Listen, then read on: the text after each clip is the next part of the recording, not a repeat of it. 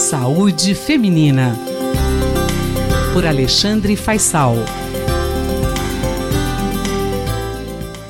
Chegando para você, doutor Alexandre Faisal. Miriam Ramos entrevista o doutor Faisal, que é médico, pesquisador científico do Departamento de Medicina Preventiva da Universidade de São Paulo. Doutor Faisal, muitas gestantes ainda têm dúvidas sobre a prática de atividade física na gravidez. Isso se justifica? Não se justifica, Miriam. A gravidez é um ótimo período, um período oportuno para a adoção de um estilo de vida saudável que inclui a prática de atividade física. O Colegiado Americano de Ginecologistas e Obstetras, uma entidade que pro produz normas sobre diferentes assuntos ligados à saúde feminina, recomenda que mulheres na gestação, na gestação não complicada, sejam encorajadas a praticar exercício de condicionamento aeróbico, de força, é, ao longo de toda a gravidez. A ideia é uma, é uma recomendação é, de uma atividade moderada, por pelo menos 20 a 30 minutos por dia, na maior parte dos dias da semana.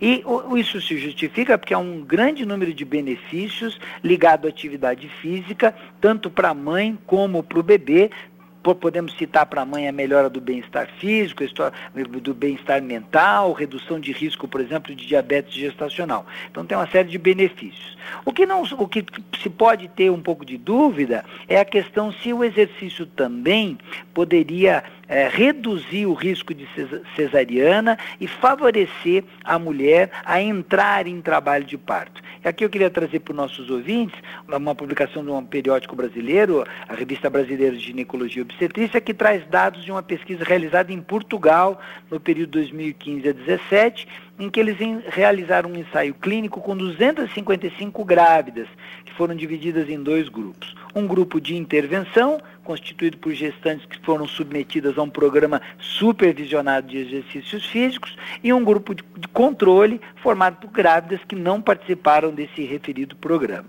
E aí os pesquisadores avaliaram diversos parâmetros associados ao trabalho de parto e o parto, incluindo o início do trabalho de parto, né? Se foi um trabalho de parto espontâneo, se foi induzido, o tempo para entrar francamente em trabalho de parto, uso de analgesia e uma série de outros parâmetros. E o resultado mais animador dessa publicação é que ela mostra que o grupo controle, ou seja, aquelas mulheres gestantes que não se exercitaram, apresentaram maior probabilidade de ter que induzir o parto, né, ter que usar uma medicação para entrar ativamente no trabalho de parto, quando comparada com aquelas mulheres que se exercitavam. Isso é um dado bastante animador, que mostra que se essa mulher entra em trabalho de parto naturalmente, espontaneamente, isso reforça um pouco a chance dela vir a ter um parto normal.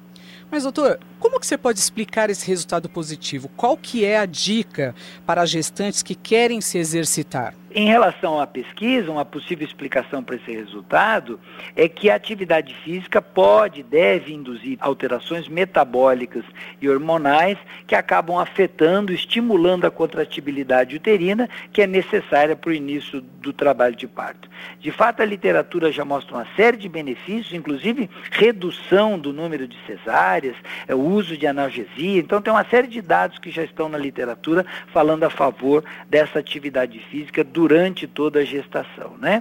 É, no caso específico do estudo, é, a, a, gente, para ter um critério para poder internar uma parturiente, que é ultrapassar os 3 ou 4 centímetros de dilatação do colo do útero, e nesse caso, aparentemente, as gestantes que se exercitam, elas conseguem atingir isso mais rapidamente, o que é bastante interessante. Né?